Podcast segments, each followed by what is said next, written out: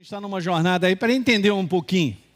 Eu já contei um testemunho pessoal, depois comecei a ter entendimento sobre o propósito de Deus, sobre o, o que, que, que, que tem a ver a minha jornada de finanças no reino de Deus, a minha vida, ó, pum, mudou.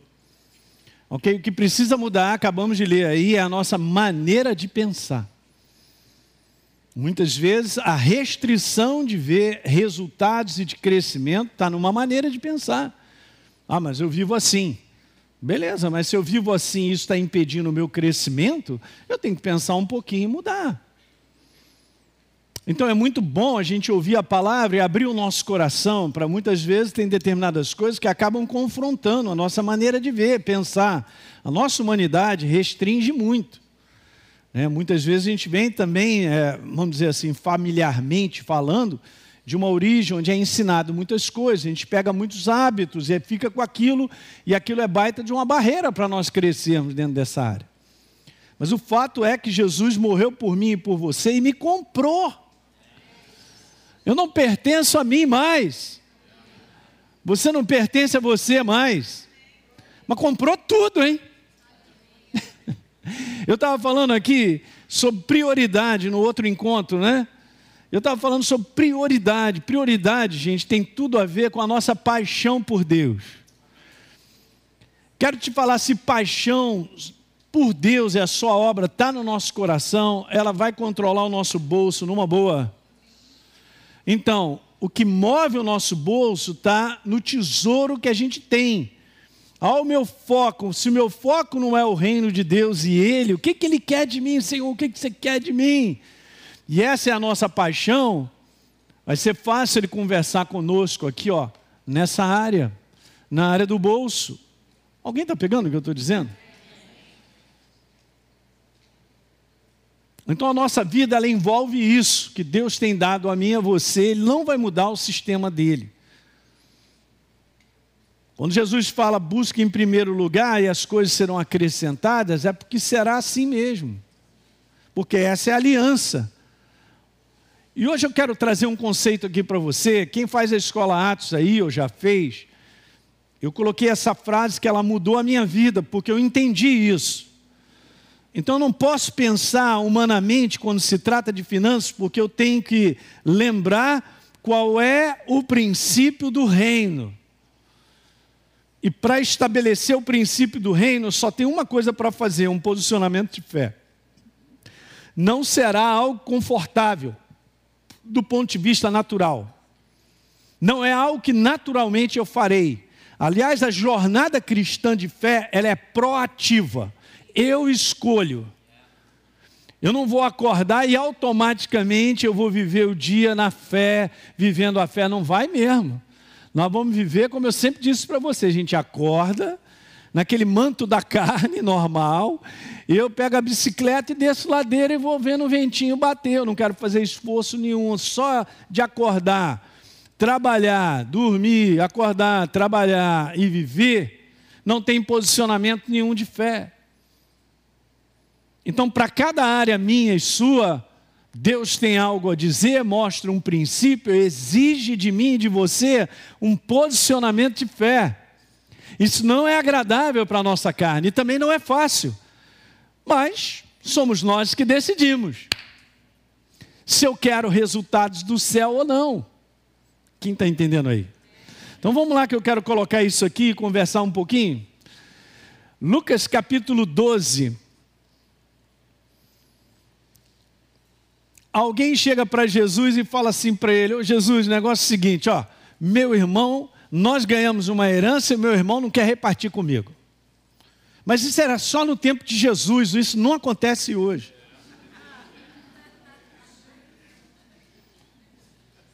Ok. Aí, então Jesus recomendou para os discípulos, todo mundo ouviu isso, né? Ele falou alguma coisa lá para o rapaz, mas vamos aqui. Aí Jesus vai falar com os discípulos: tenham cuidado e não se deixem dominar. Interessante isso, né? Você vê que Jesus está falando uma coisa bem interessante. Ele está dizendo assim: você, ali, é responsável por não ser dominado pelo dinheiro.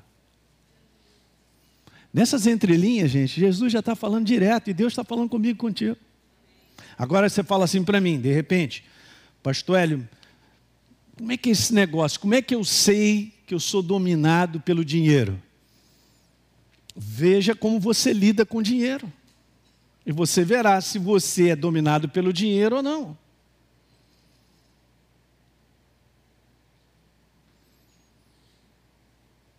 O dinheiro, ele pode controlar ao ponto de restringir o meu, a minha semeadura, a minha doação, porque Deus ele sempre me inspira para doar.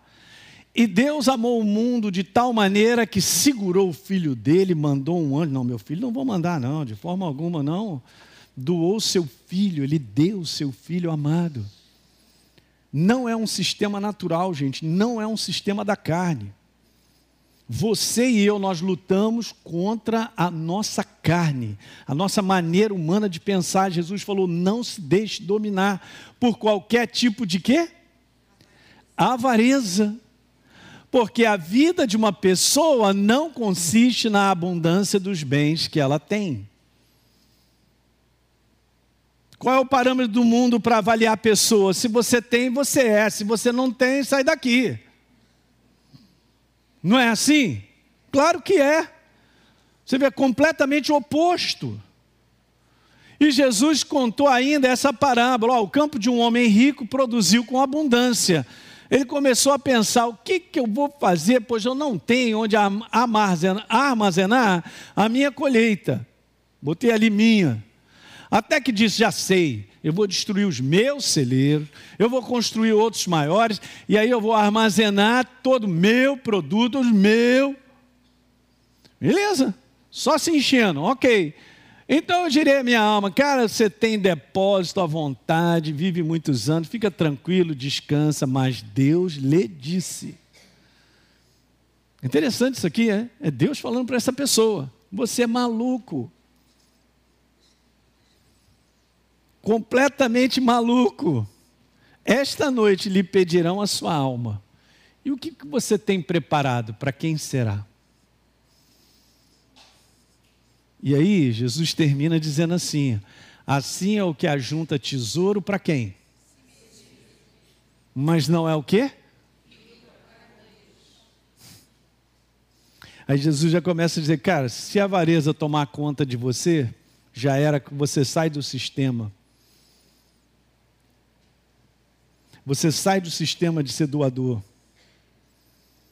São os dois espíritos que controlam a vida da pessoa. Quando o dinheiro controla a vida de uma pessoa, controla pela avareza e pela cobiça. Quando esses espíritos controlam a vida de uma pessoa, leva-se a pessoa à destruição. Alguém lembra que eu falei, se eu não falei, na quinta-feira passada, eu quero te falar exatamente isso aqui, ó. Vai lá comigo, 1 Timóteo. Eu acho que não, só na escola Atos que eu falei, mas nem todo mundo está fazendo. Vamos relembrar, renovar o nosso pensamento. 1 Timóteo, capítulo 6, verso número 9. Ora, os que querem ficar ricos caem em tentação e cilada. Não está dizendo que talvez, Todos acharam? 1 Timóteo 6, 9, canetinha, Bíblia de papel, como é que é? Bom, então vamos lá, anota aí, grifa. E em muitas concupiscências insensatas e perniciosas, as quais vão afogar o homem aonde, gente? Já está aqui, está na nossa frente. Veja aí, porque o amor do dinheiro é a raiz de todos os males. Uhum. E alguns nessa cobiça se desviaram da fé e a si mesmos se atormentaram com muitas dores. Uau! O amor do dinheiro é o controle que ele exerce sobre a vida do homem. Jesus já falou: você não se deixe dominar. Você vê, são processos ativos que nós temos que trabalhar na nossa vida, gente. É um posicionamento. Então, essa é a frase da qual mudou todo o meu entendimento. Deus me fez ler coisas na palavra, eu comecei a juntar vários assuntos para entender isso, de que a aliança de prosperidade, de crescimento, de progresso que Deus tem conosco é sempre, diga sempre, um meio para um fim, tem uma finalidade. e nunca um fim em si mesma. Aquele homem produziu para si mesmo e foi produzindo para si mesmo e ninguém compartilhava. Ele não tinha um coração doador. Ele não estava ali num propósito de abençoar pessoas ou a própria obra de Deus, porque ele falou: ele não é rico para com Deus. Não funciona, gente. Qual o interesse de Deus sobre a face da terra? Salvar e libertar pessoas. Mas isso é de graça quando a pessoa ouve, mas tudo isso é financiado. A obra de Deus é financiada. Tem que pagar a conta de luz, tem que pagar isso, tem que pagar aquilo. Gente, sempre foi assim. Eu gosto de uma passagem de Lucas, capítulo 8, quando Jesus ele ia com os discípulos de aldeia em aldeia, e as mulheres que tinham sido alcançadas por Jesus, ou curadas, libertas, elas financiavam aquilo. Né? E Deus deu para mim e para você o entendimento para que nós sejamos isso, pessoas debaixo de um propósito. Então, finanças na nossa vida é um propósito. Tem um propósito do reino. Eu estou aqui, já falei isso várias vezes, por causa de um propósito. E o propósito não sou eu, são outras pessoas. As nossas finanças também, é óbvio que Deus ele tem algo que vai nos assistir. Mas se eu não tenho o coração voltado para o propósito que Ele quer com as minhas finanças, não funciona. Eu vou te provar algo muito legal agora. Vamos ver essas passagens aí, ó. A vida desse homem era um fim em si mesma. Não pode ser assim, do ponto de vista financeiro. Por isso Jesus chamou ele de maluco. Olha os malucos. Então, quando Deus libertou o seu povo do Egito, escuta essa, ele mostra claramente a finalidade da prosperidade do seu povo. Porque antes deles saírem efetivamente do Egito, Deus, ele, vamos dizer assim, ele pega a riqueza do Egito e põe na mão do seu povo. Que Deus deu uma ordem a Moisés: pede a cada um dos meus filhos que peçam aos seus vizinhos. E eles pediram. É só você ler isso lá em Êxodo 11, vai lá ver. Como é que pode Deus fazer um negócio desse? Um povo escravo que não tinha direito a nada, não tinha posse nenhuma, sai carregado. Porque é assim que está escrito. Veja, Salmo 105, verso 37. Assim o Senhor tirou o seu povo do Egito olha o detalhe da palavra, carregado de riqueza, ouro e prata. Em toda a multidão dos israelitas não havia uma única pessoa, o quê? Doente, aleijada. E você sabe que durante aquele período de 40 anos, até que ficaram no deserto, essa não era a jornada inicial que Deus havia estabelecido, as suas roupas não desgastaram não, não, os pés não inchavam, não faltava água, não faltava comida. Meu Deus, é sobrenatural isso, né? Mas entenda isso, dessa maneira Deus tira para passar para uma outra terra. E, no, e, e, e, Deus já sabia que eles iam passar 40 anos no deserto. E agora? Nós estamos carregados. É como eu sempre falo, né? Você está no deserto, eh, você não tem barra shopping, não tem shopping nenhum para tu comprar nada. Vai comprar o quê, cara? Mas veja, gente, você tem que entender, isso aqui foi muito libertador para mim, para entender propósito. Daí então a gente vai em Êxodo, capítulo 35, em 25 também fala sobre isso. No verso 4, Moisés disse a toda a congregação dos filhos de Israel: Esta é a palavra que o Senhor, o quê? Vocês fiquem à vontade. Uma ordem dizendo: separem do que vocês têm uma oferta, cada um que, de coração disposto, voluntariamente, trará por oferta ao Senhor ouro, prata e bronze. Vamos continuar. Verso 21 e o 22. Todo aquele cujo coração o moveu e cujo espírito impeliu, veio e trouxe a oferta ao Senhor para a obra tem uma finalidade para a obra da tenda, do encontro, tabernáculo. No deserto, para todo o seu serviço e para as vestes sagradas. vieram homens e mulheres o quê? Dispostos de coração. Verso 29. Os filhos de Israel, olha quantas vezes falando sobre coração voluntário, dispostos. Os filhos de Israel trouxeram oferta voluntária ao Senhor, a saber, todo homem e mulher cujo coração os dispôs para trazerem uma oferta para a obra que o Senhor havia ordenado que se fizesse por meio de Moisés. E você sabe disso que o tabernáculo, ele ficava no meio das tribos. E era onde Deus estava, no santo dos santos. E ali haviam sacrifícios que precisavam ser feitos diante da presença de Deus. Então eu quero te falar algo muito interessante e tão simples assim. Somos nós, gente, que financiamos a obra da construção dos tabernáculos, que são pessoas vivas. Tá, preste atenção, no Velho Testamento era o tabernáculo, a presença de Deus estava lá no Santo dos Santos. Onde é que está Deus hoje? Está lá no tabernáculo, ficou lá esquecido no deserto. Não, você se tornou tabernáculo vivo da pessoa de Deus. Não é não? No dia que eu recebi a Jesus como Senhor e Salvador, eu me tornei um tabernáculo vivo. O que que eu e você estamos financiando sobre a face da terra? Se eu não tenho esse entendimento desse propósito, não funciona. E a obra de Deus continua sendo essa. E vai ser até o final. Abençoado é aquele que entende o propósito e participa. Entende que o que nós temos tem um propósito que não só irá nos servir, mas servir principalmente a ordem de Deus. Gente, quando está escrito a ordem de Deus, jamais mudará. E hoje em dia, o que tem levantado de pessoas para dizer, não é bem assim, Deus deixa a gente à vontade. Se a gente quiser, a gente faz, se a gente não quiser, não faz. Não está escrito isso. Não, pastor, isso está errado. Esse negócio de dízimo é da lei. Cara, o dízimo veio antes da lei, cara. Se o meu coração não é de Deus, eu não vou dar é nada, eu vou dar um jeito de não dar nada. Mas se o meu coração é dele, eu te garanto, cara, leva, leva tudo. Essa é a grande diferença, é um coração conquistado, mas tem que ter entendimento. O entendimento é esse, para a construção de tabernáculos e a obra dele sobre a face da terra. Dos mais variados chamados que existem sobre a face da terra.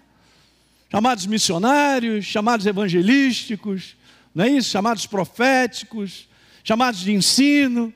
É isso aí. Essa é a obra de Deus. Não muda. Alguém está pegando aí? Cada um de nós foi chamado individualmente para participar dessa obra. Porque esse é o baita do propósito. Então o propósito não é para mim.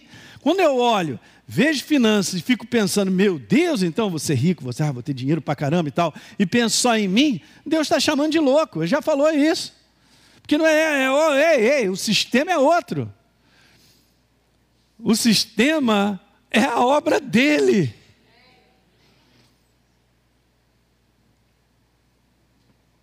Eu já vi alguns testemunhos de pessoas, e isso é que é interessante, que entenderam o sistema do reino de uma tal maneira que doam muito mais do que aquilo que retém para viver. Entenderam? Agora pergunta se falta alguma coisa na vida deles. Porque entenderam. Quando Paulo, em 2 Coríntios, não sei se eu coloquei ali, ele está falando, acho que sim, no capítulo 9, ele já começa a dizer: então, vocês prepararam, estou já vendo aí que vocês falaram para a gente, que vocês estão com uma oferta pronta para dar. Então, olha o Espírito Santo.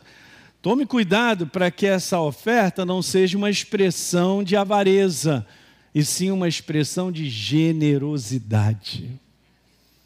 Acho que a gente falou de avareza, né? Jesus falou de avareza. Olha o Espírito Santo.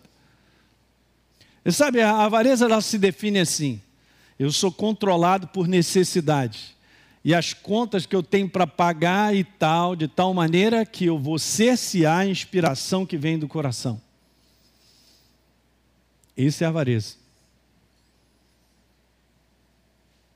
Agora você vê. Então, se eu vou participar do reino de Deus como um financiador dessa obra, entendendo o propósito do reino, mas sou controlado por necessidades ao ponto, se sobrar, eu dou. Gente, para para pensar e analisar que atitude é essa.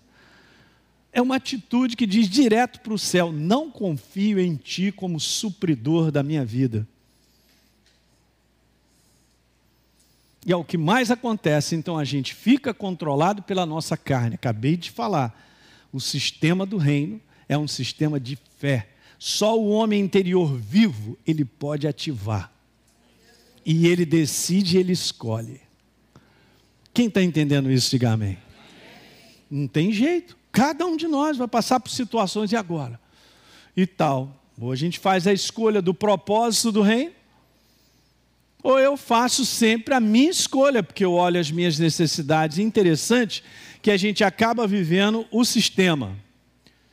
O sistema do reino é planta que você colhe. Se plantar mais, colhe mais. Se plantar mais, colhe mais e tal. O sistema das trevas, esse sistema carnal, é seguro, não planto, então não colho. E vou continuar segurando, não colho e fico esperando resultado. Eu nunca saio desse lugar onde eu estou porque eu não ousei por fé a sair com o meu coração para falar: Espírito Santo, fala para mim, e aí, o que, é que eu preciso? Esse é o segredo que vai fazer a diferença, gente. Deus não está chamando pessoas para serem só os espirituais que fazem isso, não. É uma aliança, e eu tenho que entender do ponto de vista de consciência como é que funciona o sistema dele. Não é a minha necessidade, é o que ele tem a dizer porque ele já disse que vai suprir a minha necessidade. Que alguém diga aleluia. Eu não sei como, pastor, é, nem eu também. Mas ele supre. Aí você vê o resultado do céu, milagre, coisas acontecem, então é assim. Mas, pastor, vai ser assim até quando? Até o final. Alguém está entendendo? Não é algo fácil, gente, essa relação com o dinheiro, porque tem uma capacidade de dominar muito grande. A pessoa pode pensar assim, vamos lá, hipoteticamente, não, eu dou 100 reais, beleza, tal, beleza. Aí Deus vai aumentando, não, não, eu dou 500 reais, tal, vai aumentando, um milhão, tal. Aí chegou um momento, eh, eh, eh, tem que dar quanto? 100 mil? Ei, rapaz, aí agora pegou. Mas, hein, já vi aquele carrinho novo, 100 mil dá para comprar um carro novo, pastor. Não, não fala para mim, não. Eu não sei. Cada um de nós aqui. Hã? E a gente acha que a gente controla. Será mesmo? Qual o tamanho do desafio que a gente quer? Não vou nem perguntar, pastor Hélio, que esse negócio não dá certo. Mas com Deus é assim. É assim que funciona. Você sabe que muitas vezes a gente e isso, de uma certa maneira, acaba acontecendo, porque as pessoas elas podem direcionar muito aquilo que você tem que fazer. Mas não é bem assim que funciona. Então, só porque tem uma passagem bíblica onde a mulher deu tudo que tinha, você tem que dar tudo que você tem? Não é assim que funciona. Porque Deus trabalha individualmente com cada um de nós. É o que Ele te pede, é o que está valendo para mudar para explodir um milagre na tua vida, para um é 100 reais, para outro pode ser 20 mil.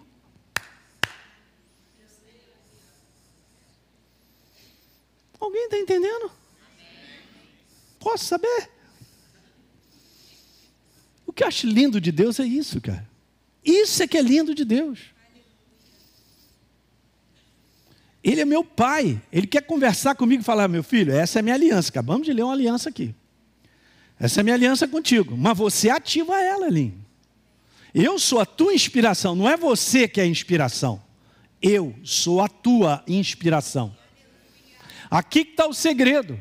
Porque muitas vezes a gente já vem programado. Eu estou programadinho. Eu me surpreendi agora recentemente com algo que eh, eu e a Deise, a gente acabou fazendo. Porque tinha, precisávamos fazer, porque era uma ativação de Deus.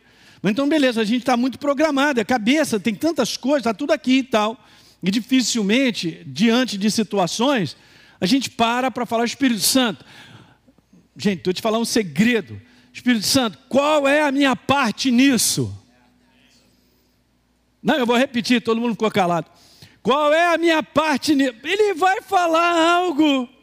Agora, o que é legal, que não foi o Gabriel que te falou, não foi o pastor Hélio que te falou, foi Jesus, o Rei da Glória. Se ele te falou, é porque já está programado para te abençoar sobremaneira. Que alguém diga aleluia aí, você não fica animado? Mas, pastor, é, é, é, tem que ser doido. É, os doidos que respondem à inspiração de Deus. E eu quero te falar o que acontece na prática. Ele vai falar algo para você doar para você fazer. E ele fala: não, amanhã eu faço. Aí amanhã faz, e aquele negócio foi embora, e agora?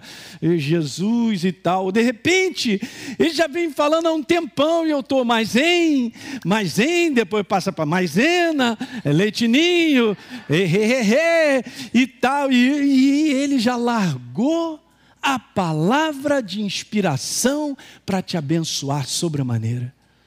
Mas você falou, pastor, ele não é fácil, eu sei. Também é comigo, acontece a mesma coisa. Porque a gente fica pensando, como é que vai ser? Essa é a parte natural. Mas a garantia que você tem que ter e eu também é que ele te inspirou. Eu vou repetir, ele te inspirou. Uhul. Agora nós estamos conversando, está aquecendo a reunião. Aí você me fala, meu pastor, eu já estou até suando. É assim mesmo, sabe por que você está suando eu também? A gente sua por causa da nossa naturalidade. Porque na conta do céu, dois mais dois não vai dar quatro.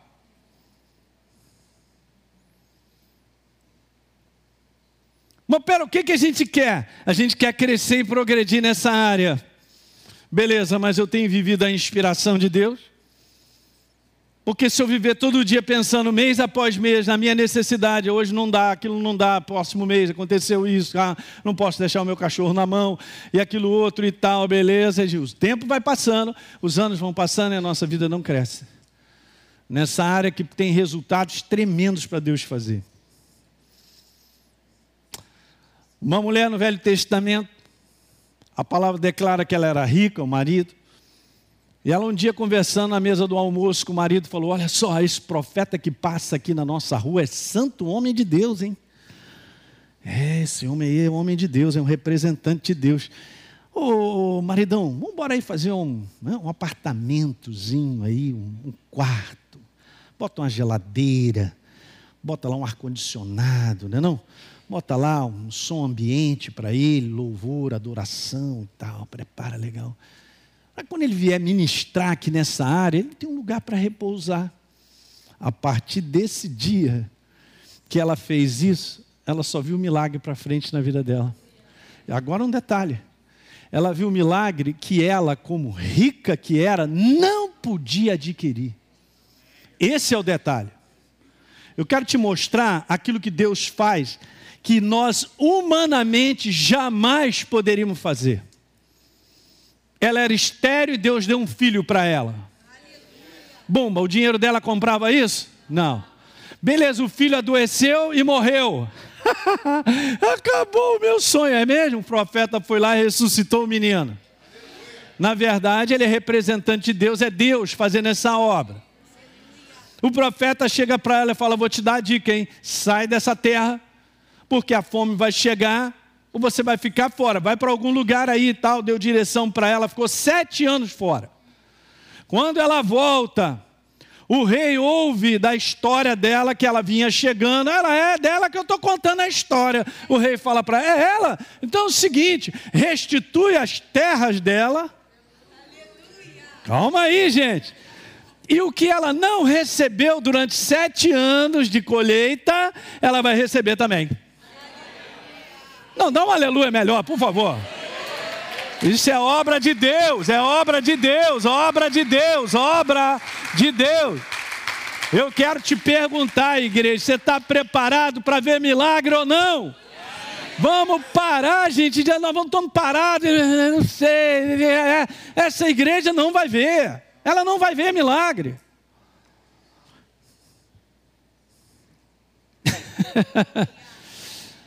É rica, por que, que vai se importar com o profeta que passa lá? Respeito, honra a obra de Deus. Ele representava a obra de Deus sobre a face da terra. Honra a obra dele sobre a face da terra, naquilo que ele te inspira, e você verá o que acontecerá contigo. E não vai ter salário que te ponha no nível que Deus tem preparado para te pôr. É isso aí. Não, mas eu só posso porque eu dei esse meu saláriozinho, esse meu empreguinho, se eu perder ele já era, meu Deus, papapá, papapá. Eu estou na humanidade, eu não sei trabalhar o reino. E quem falou que Deus ele depende do que eu tenho, recebo todo mês para me abençoar sobremaneira? Quais são as restrições, gente? Eu estou conversando contigo, estou falando sobre a carne. O problema é que a gente tem que matar a carne. Chega em casa hoje, mata a carne. Ela é o nosso problema. Alguém está entendendo isso aí? Uau. Simples assim. A finalidade de termos uma aliança com Deus de prosperidade é para financiarmos a obra dele sobre a face da terra. Não, é meu irmão que vai fazer isso, eu não. Olha o capeta falando contigo. Ele tem, eu não tenho. Ah, Jesus. A gente conta isso todo ano, mas é assim, ah, pastor, eu não posso dar porque eu não tenho. Não, você não tem porque você não dá. O problema é o contrário. É assim que funciona. É engraçado, né? Deus no livro de Malaquias, que não é um livro de finanças, é um livro de honra.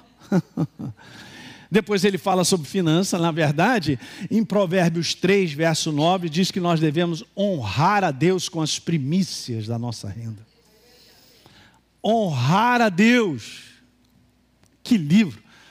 E lá fala assim, ali, me prova, cara, se eu não vou abrir as janelas do céu e derramar a bênção sem medida. Não sou eu que estou falando, não, é ele. E agora? Eu, na aula da escola bíblica, eu estava falando algo que eu quero passar isso para você. A gente não tem essa visão, mas a gente tem que estar sempre com essa visão. O que, que você quer que tem sonhos na tua vida?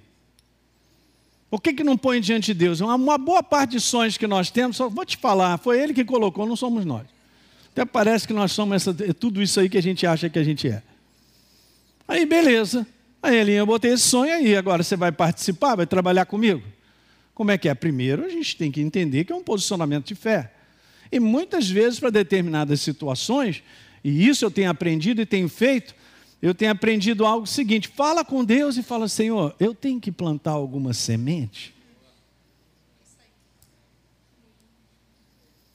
Você vai surpreender que de repente Deus vai te falar: é, é, é isso mesmo, você tem que plantar uma semente.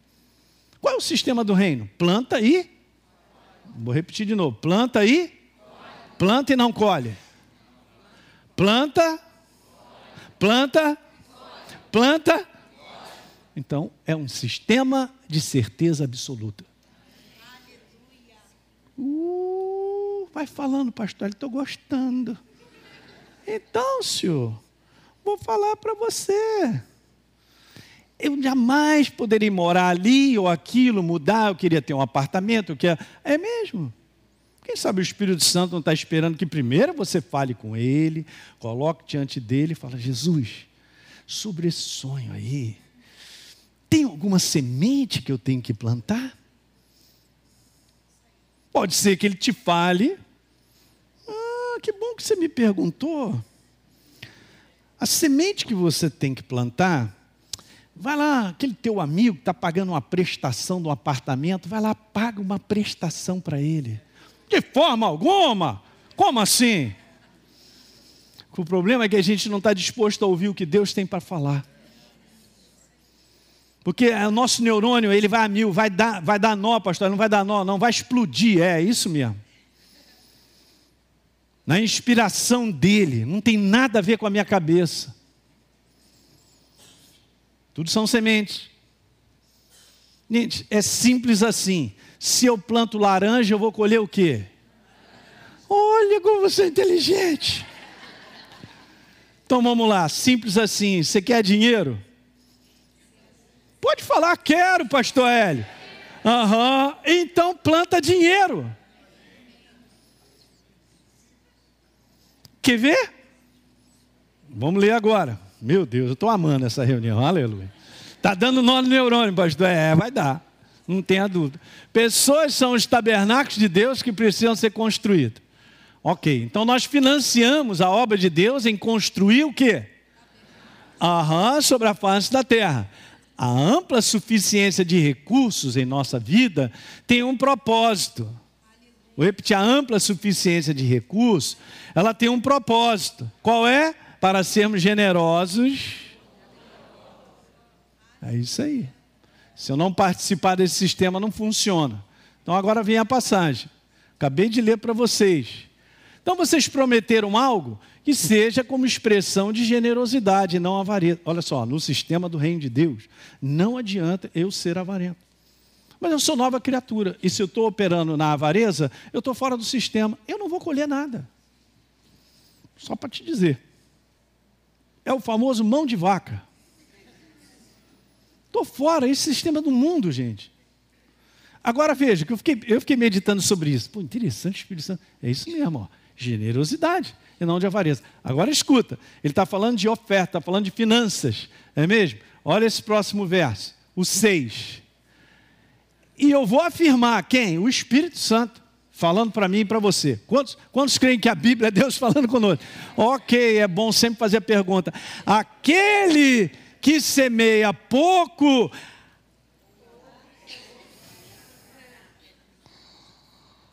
mas aquele que semeia também.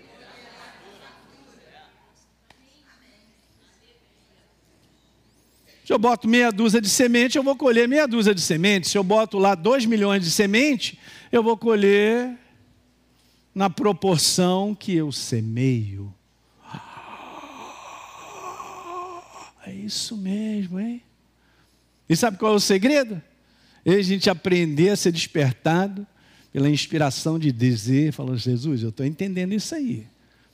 Como é que é? Vou progredir nisso? Vai falando comigo e tal. É isso aí. Olha o sistema. O sistema é esse. Sete. Cada um contribua segundo tiver proposto no coração, não com tristeza tem por necessidade. Deus ama quem dá com alegria. No teu coração, cara, ele explode de alegria em poder participar de uma obra, de fazer qualquer coisa, ou ajudar uma pessoa, uma situação, na qual nós temos vários ministérios. Eu tenho prazer, gente, nós, como Academia da Fé, eu, a Deise, né, como representante, vamos dizer assim, mor de vocês, de poder fazer essa contribuição para essa galera que está servindo a Deus em lugares aí tremendos. É meu prazer poder fazer isso. Você entende isso? Está no coração. Verso 8: Deus pode tornar abundante em vocês toda a graça, a fim de que, tendo sempre tudo em ampla suficiência, vocês o que? Então, amém, glória, acabou, ponto. Não, você seja uma abundante em toda boa obra ali. Tem uma finalidade, alguém está vendo? Finalidade, propósito. Finalidade, propósito finalidade, propósito. Beleza? Verso 10. E Deus que dá semente. Já está escrito que Ele me dá semente para semear. Então, uma boa parte das finanças que você recebe e eu também pertence a Ele para semear.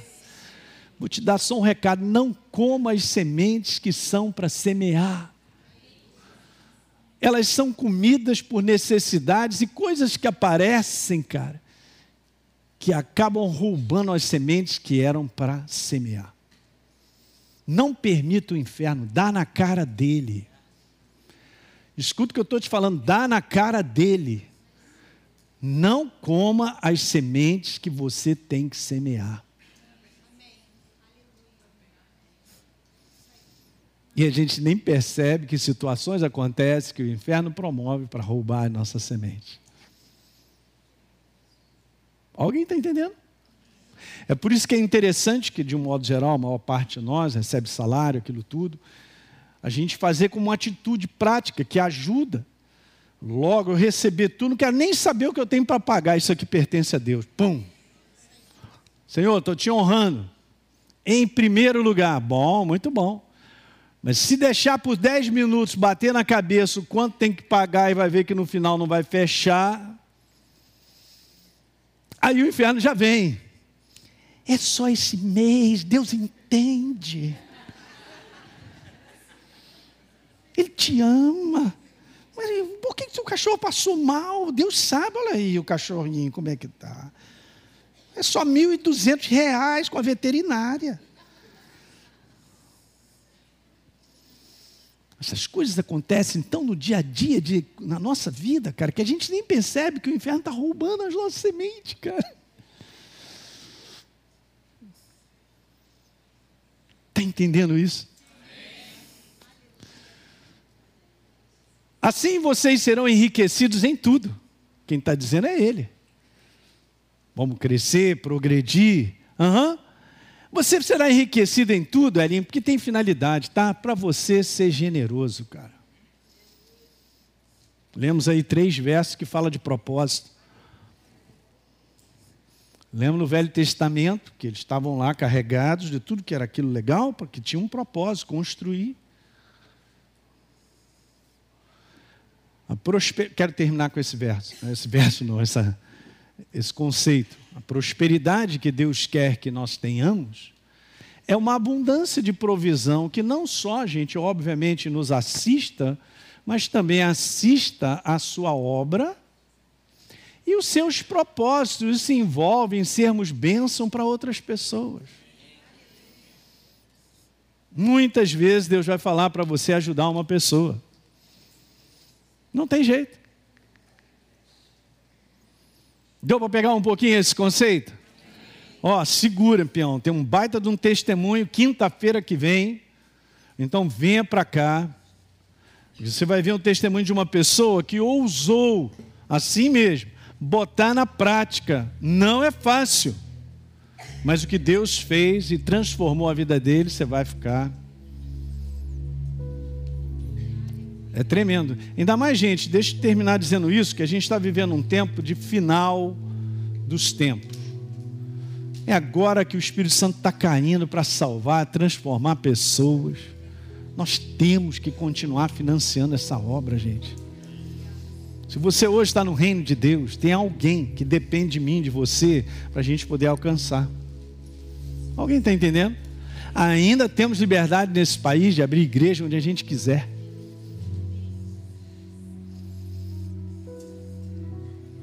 Legal, fique de pé.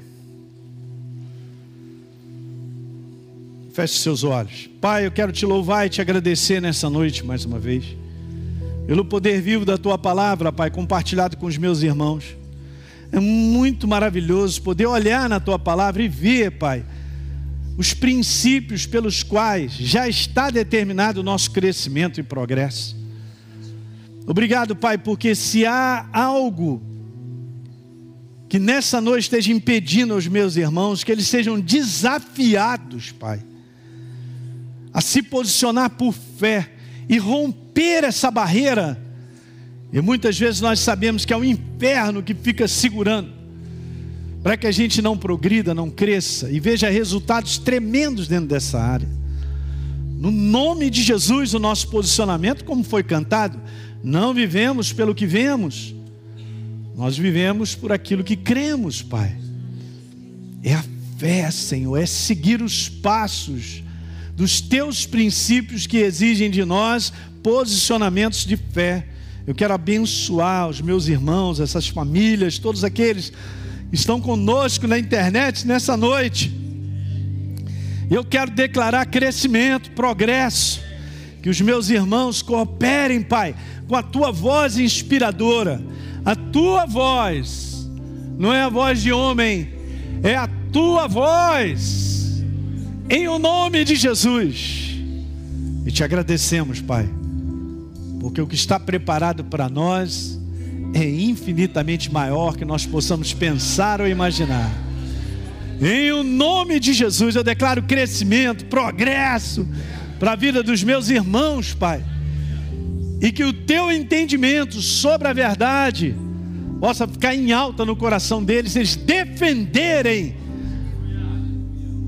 o teu entendimento, Pai, o teu propósito, em o nome de Jesus. Obrigado, Senhor, por essa noite maravilhosa. Eu abençoo os meus irmãos, suas famílias, filhos, trabalho, tudo que envolve a vida deles, pessoal da internet. Também eu te abençoo, no nome de Jesus. Amém, igreja?